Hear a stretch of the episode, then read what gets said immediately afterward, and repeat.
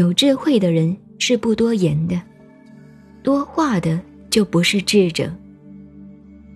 色住嗜欲的孔窍，闭起嗜欲的门径，不露锋芒，消解纷扰，含敛光耀，混同尘世。